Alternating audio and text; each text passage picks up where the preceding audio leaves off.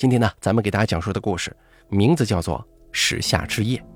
本故事作者季小麦，由大凯为您播讲。那个人要从监狱里放出来了，我想，我必须要杀了他。第一集，四年过去了，我没有一天不想起那个狗杂碎。他那天的气味。就像是装剩饭剩菜的烧水桶底下粘稠恶臭的汁水粘附在我的身上，我胳膊上的皮肤经常会红肿掉皮，衣物遮盖的地方还隐隐渗着血丝。旁人问起的时候，我总说是不小心刮蹭到的，但其实每晚洗澡的时候，我会先用热水烫一遍全身，看着泛红冒着热气的身体，我心中总能得到片刻的舒爽。接着再用比毛巾还要硬一点的粗布局部的摩擦泛红的肌肤，因为我总是感觉身上非常黏腻，洗不干净。屋子里空荡荡的，只有我一个人。门锁突然咔嗒一声，是母亲回来了。她进门的时候看了我一眼，再转过身去换鞋子。饿了吧？今天买了烧鹅，很快就能吃饭了。哦。我搬了张凳子，坐在厨房门口，看着他忙碌的身影，感到心安。这是离开什刹村之后，我唯一发生的一件好事。我能待在母亲身边，不用像条狗一样拴在那一家四口的屋檐下。那年出事后不久，我继母就把母亲叫来了。你看看你的乖女儿都成什么样子了，现在我们门都不敢出，就怕别人问，丢死人了。你赶紧把他领回去，我们家的名声还要不要了？继母扯着嗓门大吼大叫，母亲一直掩面抽泣着。跟父亲离婚时，他也是这样。外婆跟我奶奶争论着应该由谁来抚养我，他也是坐在旁边一抽一搭的哭着。父亲也同样不在场，可能出门打麻将去了吧，也可能在小酒馆里喝上了。总之啊，前后都没他的事儿。奶奶指着母亲的鼻子说：“这没伴的，我们家留下来干什么呀？啊，没见过当妈的那么狠心，自己闺女都不要。我呸！你个不要脸的黑了心的老东西，怎么好意思说这一嘴的？你自己的亲孙女，你们家怎么就不能养了？我把女儿嫁到你们家啊，你们是怎么对她的？没过几天安生日子，就在外头找了个狐狸精，你们这是什么家风啊？真丧气！”外婆看着个子小，但是吵嘴这个事儿她从来没输过。你们家闺女生不出儿子，能怪谁呀？不管是儿子还是闺女，那都是随了你们列祖列宗的姓氏的，是你们家人，你们家的血脉，你们就得养着。我女儿带着个孩子，将来怎么嫁人呢？这事儿没得商量。后来外婆拉着母亲走了，我哭着喊着，一直追到村口，她都没有回过一次头。母亲听着继母的话，哭得更厉害了，但一直不表态。我实在怕她又把我留下，就扑通一声跪到她跟前，抱着她哭，求她带我走。或许是看我哭得太可怜了，毕竟她只有我这么一个孩子。她摸着我的脸，点了点头。我什么也没带，也没什么能带的，直接拖着我母亲的手离开那里，离开那个地狱一般的牢笼。那年。我才十四岁。第二季，母亲一边往我碗里夹菜，一边问道：“今天功课复习的怎么样？顺利吗？”“啊，挺好的。不懂的题我都问莹莹姐，她都跟我讲了。”“那就好。”母亲看着我笑了。母亲希望我能考上大学，可我不愿意去学校。他就拜托房东的女儿每周过来三次辅导我功课。房东的女儿莹莹还是个大学生，性格开朗，人又热心，常常跟我聊起她在学校里的事情。她告诉我，上了大学可以参加自己喜欢的社团活动，可以认识很多不同地方还很有趣的同学，空闲时间很多，能做自己想做的任何事情。我看着母亲期盼的脸，就说。我也想上大学。他现在一个人做着几份工作，凌晨去早餐店里帮忙，中午回来睡一会儿，下午就去超市当收银，晚上出去饭店洗盘子。尽管累得跟头牛似的，但除去我补课的费用和伙食费、房租这些，也所剩无几。我并不能要求他什么，我这懦弱胆小的母亲，懦弱胆小的爱着我，也为我受了不少苦。天黑了，我躺在床上，他问我要关灯吗？我说关。夜越来越深，也就越来越安静。紧接着，那种感觉又来了。我的身体开始不受控制地颤抖起来，后背处一缕凉凉的凉意逐渐攀爬上来，肌肤感受到黏腻的冰凉，像无数的小蛇在身上爬行，留下湿漉漉的粘液。接着开始啃咬，撕开皮肉，一条一条地钻进我的身体里。疼痛瞬间蔓延全身，我无法动弹，含着眼泪看向窗外，脑海里一幕一幕地播放着当天的画面。下午一下课，我就赶着回家，扒了几口冷饭，把书包里的书倒出来，装上一条白色的连衣裙，接着去到店里看一下今天的货单。我大呼一口气，还好今天的货物不多，麻利点应该能早些送完的。我把货都搬上了门口的三轮车，开着咣当咣当的车子到村上送货。家里是开杂货店的。近些年网购十分兴盛，店里生意也差了不少。继母就想了这一出，只要电话预定，多远都送货上门。而这样的差事自然就归我了。我跑过最远的一次距离，是距离石下村将近三十公里的镇上。可这天呢，是不同寻常的一天。我晚上要去参加班里同学的生日会，平时这样的聚会是没有人会叫我的。沉默寡言的我在班上犹如一个隐形人，加上总是穿得很寒酸，每次交点什么费用，回回都拖到最后。负责班级收费的林青对我很是厌恶，每说一句话必定夹带一个白眼。平时班里办聚会，如果有人客气地问我一句，我都会找借口不去。但是这回不同，是他问的我。温琪。过来帮老师收作业了，我心中砰砰乱跳，但面不露色的把本子递了过去。他跟往常一样，转身离去的时候，嘴里会一边轻声轻点着本子，细微又好听的声音落入到我的耳朵里。我贪婪地看着他的背影。哎，对了，后天聚会名单上怎么没有你啊？你有事儿吗？我家离你家挺近的呀，如果你没事儿就过来呗。老师不参加同学聚会，这可不太好啊！温琪突然回头对我说：“我一下子乱了阵脚，不敢看他的脸了，目光看向他的衣领。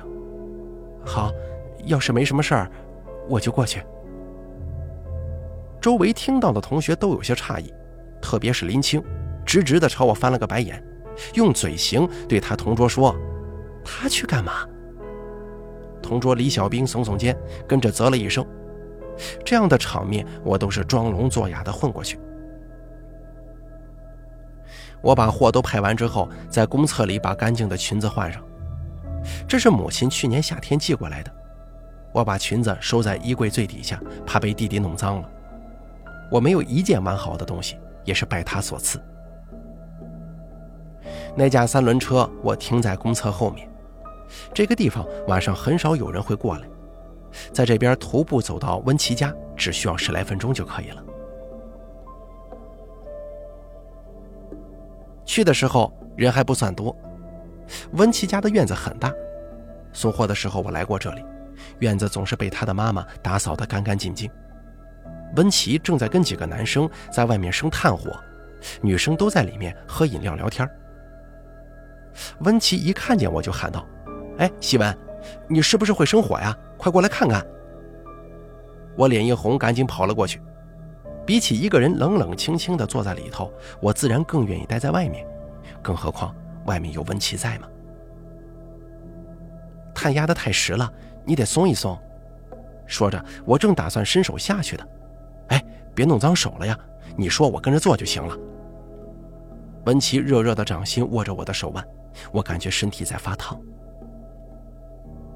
我坐在旁边，默默地帮忙准备炭烧的食材。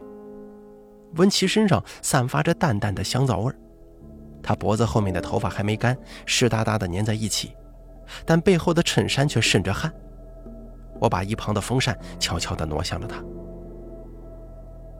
我没有待太久，太晚回去，继母不免会起疑心呢，也必定会让我迎来一整晚的谩骂。文琪说要送我回去，我当然拒绝。而就在回去的那条路上，我就此跌入了万丈深渊。顺着来时的路走回去，天色已经全黑了。村里只有公共厕所门口有灯，我只好顺着灯火的方向摸黑走过去。走近的时候，我隐约听到黑暗处有男人说话的声音，空气当中还夹杂着浓重的烟味儿。我心中害怕，但是又不得不往前去。我看到有两个男人坐在我的三轮车上，他们一边抽着烟，一边盯着我看。坐在车头的那个男人按了一下车喇叭：“这车，你的呀？”一股恐怖的气氛笼罩住了我，他那上下打量的目光像是要穿透我的身体。我声音抖动地说：“啊，是是我的。”他跳下车走向我。刺鼻的酒味混合着汗酸味扑了过来。你几岁啊？我强忍着胃部的剧烈收缩，喉咙绷得紧紧的，一步步往后退。你发什么疯啊？坐在车后面的那个人说话了。我想要跑，心中呐喊着：“就趁现在，赶紧跑！”当我试图迈开脚步的时候，却发现脚底像是被打了桩，眼睛不由自主地看向那辆车。不行。我必须要拿回我的车，车子万万不能丢。丢车的恐惧同样支配着我，我体内的两股恐惧紧紧地拧成了一团，扭曲撕扯起来。哎，这是咱们村子里的人，你要害死我吗？你少废话，给我滚到那边看着。我平常做惯了粗活，虽然身板小，但是能扛得动一大包米。常常一手抱着弟弟，一手洗衣做饭。对于这样的自己，我很自豪。我感受到了自身的价值，甚至觉得自己在变得强大，也坚信有那么一天，我足够强大到可以自我保护，可以让母亲有所依靠。而在这个时刻，我被紧紧地锁在他身下，丝毫不能动弹，像是一只断了头的扯线木偶，只能被他在允许的范围内之下摆动。他身上腐肉一般的气息。浸泡着我，让我感觉到我也成了一块腐肉。白色的蛆虫随着身躯的晃动不断滋生。我满脸泪水地仰望着悬在半空的弯月，树梢上停留着秃鹫，也在等待着啃食。后来，继母跟奶奶硬拉着我到村长家门口撒泼大骂。那个人是村长的小儿子带过来的，也不是为了我抱不平。只是两个人一合计，算着我到底是个赔钱货，不如趁机找上村长家捞些好处。我那个奶奶跪趴在门前，一副肝肠寸断的模样，说：“这个挨千刀的混账东西，我家姑娘才那么小，他也下得了手啊？这以后怎么嫁人呢？”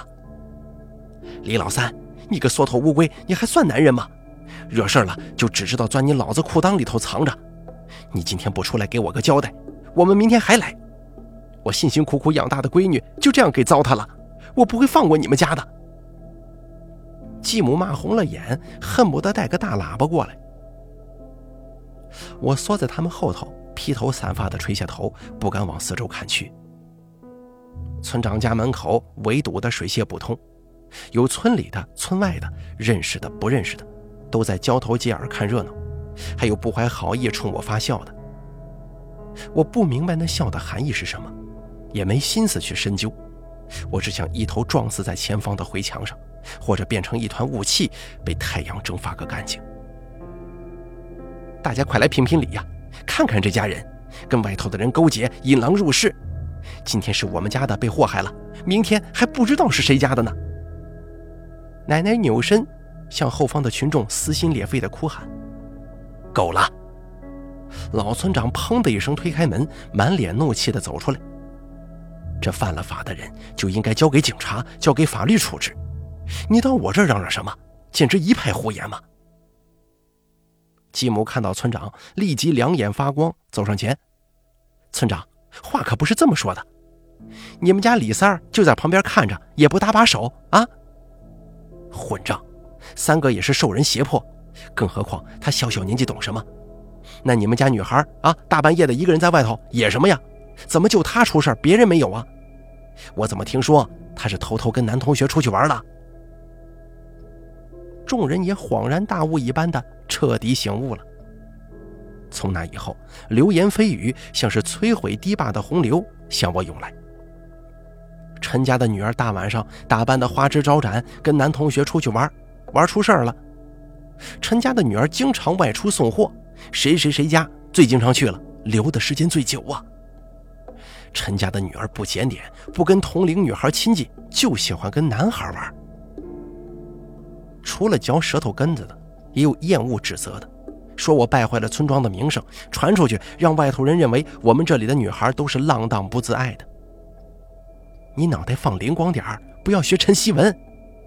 这句话也成了家家户户的教育女孩子的专用语。我后来常想，怎么把车停在那个地方了？怎么就偏偏停在那里了呢？如果我送货还能再快点早些去早些回。这件事情是不是就不会发生了？我还是太笨了。其实我应该先躲起来的，我竟然这样蠢笨。可是那天晚上，我是不是不该去温琪家呢？不去也必定不用摊上这样的事情，为什么要去呢？又或者说，我不该穿裙子，是裙子的问题，裙子不应该穿在我身上。我常常在深深的夜晚里反省这一段过错。也在内心深处恶狠狠地诅咒那位始作俑者。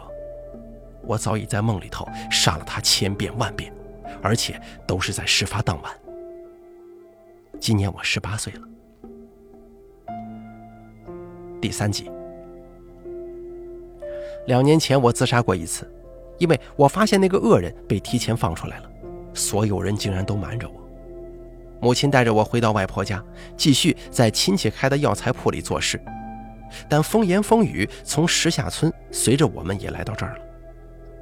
有一天，外婆叫母亲到屋子里谈了一晚上话，接着母亲就哭着带上我离开了，到了一个完全陌生的镇子讨生活。不管怎么样，我都很喜欢跟母亲待在一块儿，她总是那样的温柔，说话时的声音像暖暖的水流漫过我的心间。不管她说什么，只要她说话，我都爱听。一个人独处的时候，我感到十分不自在，恐惧跟不安像成了人形一样，时常一左一右的坐在我的后方窥探我，一不留神就会被激起冷战。我知道他就在门外，脚步声虽然轻微，但是我还是听到塑胶鞋底跟地面沙粒摩擦的声音。每次都是在门外久久的站着，不说话，什么时候走的也不知道。我躲在厨房里握着刀，等母亲回来。有一次，我疯了一般的推开门，想跟他彻底做个了断，但门外什么也没有。我嘶吼着跑了出去，走在街上，路人频频侧目，大概我已经被逼得近乎疯魔，不成人样了。我跑了很久，渐渐冷静下来之后，觉得有些饿了，兜里有些钱是母亲留给我的。她有时候会晚些回来，怕我饿着。我到馄饨店吃了碗馄饨，并且还打包了一份。可就在付钱的时候，我从柜子上的镜面里看到，他就躲在小店对面的巷子里。果然是他。虽然把鸭舌帽压得低低的，但他的左耳缺了一块，我一眼就认出来了。他就这样，不知道什么时候开始一直尾随着我，却让我毫无知觉，暗中默默窥视着我的一举一动。他还想干什么呢？想到这里，我慌乱地跑着出去，往母亲店里的方向，用尽全身的力气，疯狂地奔跑着。我失控地冲进店里，大喊着寻找我的母亲。店里的客人都惊恐地看着我，躲着我。我旁若无人地抱着母亲大哭，告诉她我看见她了，她一直在跟着我。回去的时候，母亲拉着我一同向经理鞠躬道歉，一路上她都沉默无言。我知道她不相信我，只当我是在闹脾气。我每回跟他说这些，他总是不相信，但第二天会请一天假待在家中。母亲定是觉得我在耍计谋，让他在家陪我。这让我既痛苦又无助。母亲在家的时候，他从不出现，他肯定知道。我别无他选，等着他来毁灭我，不如我亲自动手。到死我也不愿意再让他碰一下。等母亲出门去上班之后，我拿出这一阵子攒下来的安眠药，吞服之后，静静地躺在床上等待睡去，内心无比的安稳。可母亲那天忘记带工牌了，早早的就回来了。我身体发沉，半梦半醒中，隐隐听见母亲趴在床沿大哭。醒来的时候躺在医院里，脑袋跟腹部都在发胀。母亲指着前方高耸的建筑物说道：“你看，他现在就关押在里面，层层把守，严密看护着。这些我都托舅舅去打听过了，他在二层的四零一号房。希文呐。”你就信妈妈这一回，没有人能再伤害你了。我望着母亲红肿的眼眶，点了点头。那高高垒砌的灰墙，拦截着里头的世界，砖瓦跟钢筋水泥牢牢地包围住了这块天地。我捂着不停鼓动的胸口，紧紧握住母亲的手，感觉身体变得轻盈了，不再有石块压在我的胸口上。第四集。我的学习状态并不是那么好，注意力仍旧很难集中，理解能力也直速下降。我不认为我能考上大学了，但是为了母亲，我还是会逼自己试一试。我们相安无事地度过了一些平静的时日，母亲看着我一天天变得红润的脸庞，很是欣慰，就连我自己也以为走出了那段往事。直到奶奶去世，我被接回村里住了几日。葬礼上，那些碎嘴的婆娘一直打量我，哟，都长这么大了，被他老娘接回去养着，好看不少啊。可当听到有人谈起他服刑期满已经被放出来这件事情，我由于呼吸不畅，倒在了祠堂里。当我知道我所有新升起的信念在这一瞬间全然崩塌，我哭得心肺都跟着撕扯着疼。回去之后大病一场。而这件事情我没有告诉母亲，我不想她再为我担心了。我想要自己去完成这个任务，我要杀了他。在村里的时候，我就听到了他现在的住所，还过去看了一眼。他一个人住在父母单位分的老房子里。我当时就想，是放火还是下毒？可我实在是想看见他脖子喷涌出鲜血来，临死之前眼神惊恐地看着我的样子。想到他这副模样，我就暗自发笑。母亲一出门，我就会去那附近转悠，寻找契机，力求做到能够全身而退。毕竟我还是想陪着母亲安度晚年的。他还是时常喝得烂醉回来，有一回竟然把钥匙插在门锁上，进屋之后直接倒头就睡。我狂喜着把钥匙扯下来，印在模子上，再不动声色地插回去。就这样，我有了他屋里的钥匙。为了更好地完成计划，趁他不在，我常常进到屋里去查看，谋划怎么才能不动声色地杀死他。他屋里又闷又臭，进去的时候，我长时间的无法正常呼吸，甚至感到痛苦万分，身上就像爬满了红蚁，痒痛不止。但是我都忍下来了，我逼着自己去搜查屋里的每个物件，每一个。可能让他致命的物件。他白天几乎不在屋里待着，也没有带什么人过来住，独来独往，这让我信心倍增啊。有时候夜晚趁母亲睡了，我也会偷偷跑出来，看着他像是一滩烂泥昏睡在屋里，我越发的渴望那一天的到来。我发现他每周一都会喝得特别晚才回来，第二天也睡得很迟。期间若有电话打来，总被他骂骂咧咧地关掉。有时候一觉睡到晚上，夜里再出去喝。我居然有些着急，因为怕他这样下去，很快就会把自己喝死，或者醉醺醺的过马路的时候不小心被车给撞死。不行，计划要加快进程了，我实在害怕无法亲手结束他的生命。我悄悄地定好了日期，就在下周一。我考察过，这是老房子，附近已经没什么人住了，摄像头更不可能存在。只要小心行事，他就能够死得无声无息。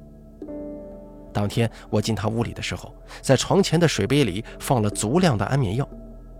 这个人邋遢的很，杯子里的水不管放几天都会继续喝。我知道他睡前有喝水的习惯，尽管他每天烂醉成这样，还不一定醒得过来，但以防万一，我还是提前做了准备。此刻我正看着他踉踉跄跄地走了回来。东倒西歪的把钥匙插进门锁里，透过窗户上晃动的黑影，我观察着他的一举一动。开门进屋，喝水，一切都在我的预料之中。我强按着剧烈跳动的心脏，内心忍不住的狂喜。夜色暗沉，四下寂静无声。我拿起钥匙，咔嚓一声开了门。一进去就看到他满脸肥腻的仰躺在床上，睡得像头死猪一样。我喉咙一紧，胃部又在剧烈翻腾。深呼一口气，努力使自己平静下来，不能在这里杀了他。看着他一起一伏的胸膛，我忍住把刀子插入他心脏的冲动。我明白不宜在这里久留，利索地戴上手套，想要把他拖出门口去，却没想到他竟然这样沉。但好在我提前准备了推车，用绳索捆住他的四肢，把他滚推到门口处，再架到车上去。而这个过程几乎花光了我所有的力气，我只好窝在门口短暂的休息片刻。这片地带深夜里几乎不会有行人出没的。走的时候，我重新把屋子的门锁上，推着他往附近的竹林里走去，车轮嘎吱嘎吱地响着。离目的地越来越近，我也越来越激动了，情绪逐渐高涨，同时也紧张的忘记了呼吸，生怕会出现什么纰漏。毕竟离结果已经这样近了。竹林里已经挖好了一个近乎三米深的大坑，用来埋它。我挖了大概两个星期，白天的时候带着铲子过来，一个人不停的挖掘。这个竹林里面活物就只有鸟类，至少。我没有见过别的。将它放置在竹林里，我又回到原点，细细的把车轮的痕迹抹去。再度走回竹林里的时候，我还回过头看了看，到处黑漆漆的，看不见一点影子，也听不到一点声响。我安心的走进林子深处。我本来想着等他醒过来再动手，但是又怕耽误下去会被人发现。我掏出锋利的、泛着白光的小刀。听到了自己心跳的声音，整个竹林里只有我心脏跳动的声音，而他呢，已经像个死物一般了。我把他放到坑里，稳稳地握住刀柄，照着视频里学到的角度，狠狠地往他脖子上划去。他的身躯一下子剧烈地抽搐着，皮肉上开了一道深深的口子，鲜血喷溅而出。幸好我事先套上了防护衣，但手上还是沾上了一点点热热黏黏的血液。我看着像喷泉一般不断涌出的血液，内心狂躁不止，一阵阵的兴奋让我头脑有些发晕。我感到了前所未有的轻快，天空好像在旋转，而我在地上狂欢。他始终没有睁开眼，脸部跟身体痛苦的扭曲颤动着。渐渐的，随着血流的缓慢流动而彻底垂了下来，我忍不住放声大笑。西文，是谁？我慌乱的转过身去，坏了，是母亲。母亲看到我这个样子，一定吓坏了。她浑身抖动，嘴唇发白的看着我，又哭了。是我不好，没能做得更周密一些，还是让她察觉到了。母亲眼中尽是心疼，双脚颤抖地走向我。孩子，你做什么呀？你都干了些什么？是我杀了他，不过没有人知道的。以后咱们可以过安稳日子。我弄完这些就跟你回去，好吗？我试图去说服母亲，使她平静下来。母亲跪坐在我面前，无助地摇着头。妈，你在外面等我好吗？我很快就会处理好这里，跟着你回去。母亲狠狠地甩了我一巴掌。你够了！我脸上火辣辣的，很快就红肿起来。母亲从未向我发过这么大的脾气，也从来没有打过我。顿时我心中生了些委屈，但很快就平复了。她应该生气的。母亲突然发了疯一般把我扯到她面前，我感觉手臂要被她捏断了。她双眼布满血丝，死死地瞪着我。这副模样的她让我感觉很陌生，还有些惧怕。你能听到我说话吗？你能听到吗？能听到吗？母亲一直重复着同样的话，我只好不断的点头。他早就死了，他早就死透了。他出狱那年就被车撞死了。希文呐，你醒醒吧！说完，母亲倒在地上翻滚着，抱头痛哭。你在说什么？他明明是我杀的，我刚才……我不可置信地望向周围，却惊恐地发现。四周只有我跟母亲两个人。我爬到坑前一看，一股死物的恶臭扑鼻而来。我捂住口鼻，忍不住往边上吐了几口酸水。那大坑里只有一只不知道死了多少天的黑狗，都生蛆了。我慌了，怎么回事？人呢？他去哪儿了？难道是刚才没死透逃跑了？我母亲一向糊涂。现下怕是不清醒了，我手里握着那把还淌着血的小刀，在竹林里四处搜寻他。第五集，怎么又是？这都多少回了啊？还在闹啊？有完没完呢？警察同志双手抱在胸前，靠在椅子上，不满地说：“是，实在不好意思，又麻烦您了。”母亲又在不停地鞠躬。算了算了。赶紧的登记一下，身份证拿出来。他啪的一声把册子扔在桌上，母亲的身体随着册子的声响跟着抖动了一下。好，好，是叫陈希文是吧？二十三岁，得，我都记住了。那个人看了看我，继续说：“我刚来这里的时候还没孩子呢，现在孩子都快五岁了，你们这日子还过不过了？这回又是什么？又干了什么呀？私闯民宅？”又上哪儿挖洞去了？回头赶紧给我填回去！真是受够了。母亲在众人的注视之下，难堪的低下头，泪水滑到鼻尖落下来。我不知所措的胡乱帮她擦干。热气腾腾的浴室里，我呆滞的坐在浴盆里，母亲用毛巾帮我擦拭着身上的血渍。她怎么死的？我像是在问母亲，又像是在自言自语。是被车撞死的。可是我怎么不记得了呢？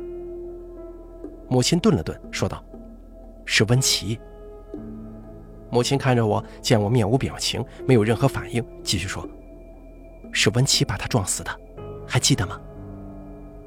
不对呀，怎么可能呢？怎么是温琪呢？不应该是他，他应该是我杀的，我应该去把他杀了才对的。妈，你说是吗？说话的时候，我的指甲深深地抠进大腿的肉里。傻孩子，你别想这些了。母亲轻轻地抚摸着我的脸。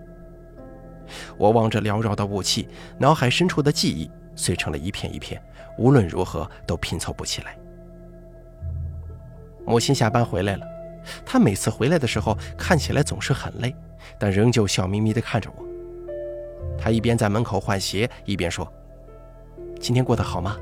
我买了西瓜，莹莹也留下来一起吃吧。我忙着做题，头也不抬一下，应付道：“我今天的作业还没写完呢。”莹莹姐倒是挺开心的，说道：“好啊。”我听到母亲小声的问她：“希文今天吃药了吗？”莹莹姐说：“上午的吃了，下午的还没有。”啊，我知道了。我叫温琪，二十三岁，下石村人。我很喜欢我们班的陈希文。希文在班里不惹人注目，总是默默地一个人待在角落，既不跟同学亲近，也不喜欢回答老师的问题。我其实跟别的同学一样，不太敢跟他说话。之所以会注意到他，是因为他常常经过我家门前去送货。希文开着他家那辆又吵又破烂的三轮车，载着满当当的货物到处跑，那模样跟在班里见到的他全然不同。干起活来的西文风风火火，勇敢又果断。有一回刚下完雨，车轮陷到烂泥坑里去了，他也不找人帮忙，细细的把货挪到车下。一个女孩家细胳膊细腿的，硬是把一辆笨重的车给推动了，车没停稳，还压到了他的脚。但西文一声也不吭，倒腾几下继续上路了。我母亲很喜欢西文，很久以前就常在我耳边念叨：“你们班上的西文呐，真是个不错的孩子，我看你就没人家一半好。”所以一开始我还挺烦这个陈希文的。母亲说，西文虽然话不多，但心眼好，每次送面粉来，总会帮忙装进罐子里。我母亲眼睛有毛病。这样细致的活常常干得一塌糊涂。给村里老人家送货，对方如果有什么小忙，西文二话不说就给办了，所以常常大晚上的还能看到他骑着车子东奔西跑。那次我家里买了很多东西，我也下楼帮忙搬一些，可陈希文看见我就像见了鬼一样缩在一边不理人。我母亲责怪我没礼貌又太粗鲁，吓到人家了。他似乎不太喜欢我。后面他过来的时候，我就很少露面了。希文离开村子以后，母亲还是会常常问我：“这孩子现在怎么样了？”而我的回答总是带着火气：“这我怎么知道啊？”母亲就愤愤地骂我没良心。实际从那之后，希文的名字就像是烧的一块火红的铁块，每听一次，就在我的心上增加一个烙印。我无法宣泄自己愤怒的时候，夜晚就在那块空地上奔跑，跑到发昏，耗光了力气，倒在地上，仍旧发狠地望着那挂着黄色灯光的建筑。我无法忘怀那天晚上的细纹，那是第一次看到她穿裙子，恬静的像是落在院子里的白月光。我内心窃喜，她竟然还有这般乖巧的模样。我听班里的蚊子对小胖说。感觉细纹还挺好看的，我心想那是你们不识好歹。我最痛恨的还是自己，如果我那天没叫他过来，他是不是就……我最不应该的就是让他自己一个人回去，说到底还是我害了他。而在他身陷困境、被吞噬淹没的时候，我也只能眼睁睁地看着。高考完的那个暑假，燥热又漫长。家人安排我去学车，我学得很快。教练把车丢给我，就坐在马路边上坐着抽烟了。你开慢点儿，注意看后面的车。哦，知道了。在等红绿灯的时候，我注视着前方，灰色的柏油马路热得近乎融化，而那个人竟然就这样闯进了我的视野中。我身体一僵，浑身的细胞都在叫嚣着。胸中的怒火瞬间燃起，不由自主地踩下了油门。如果现在问我有后悔过吗？我低头看着手上的镣铐，其实是有的。但我也明白，如果再给我一次机会，我还是会撞上去的。因为当下的那个我，是我自身所不能控制的。我为着我的女孩做了我想做的事情，也受到了应有的惩罚。在这里，我甚至感到内心深处对于细文的愧疚不再那么沉重了，好像我在这里头把罪受了，他的痛苦就能减少一样。我望着外面深蓝色的天空，不知道他现在过得怎么样，希望他还是能像从前那样，勇敢果断的继续闯荡吧。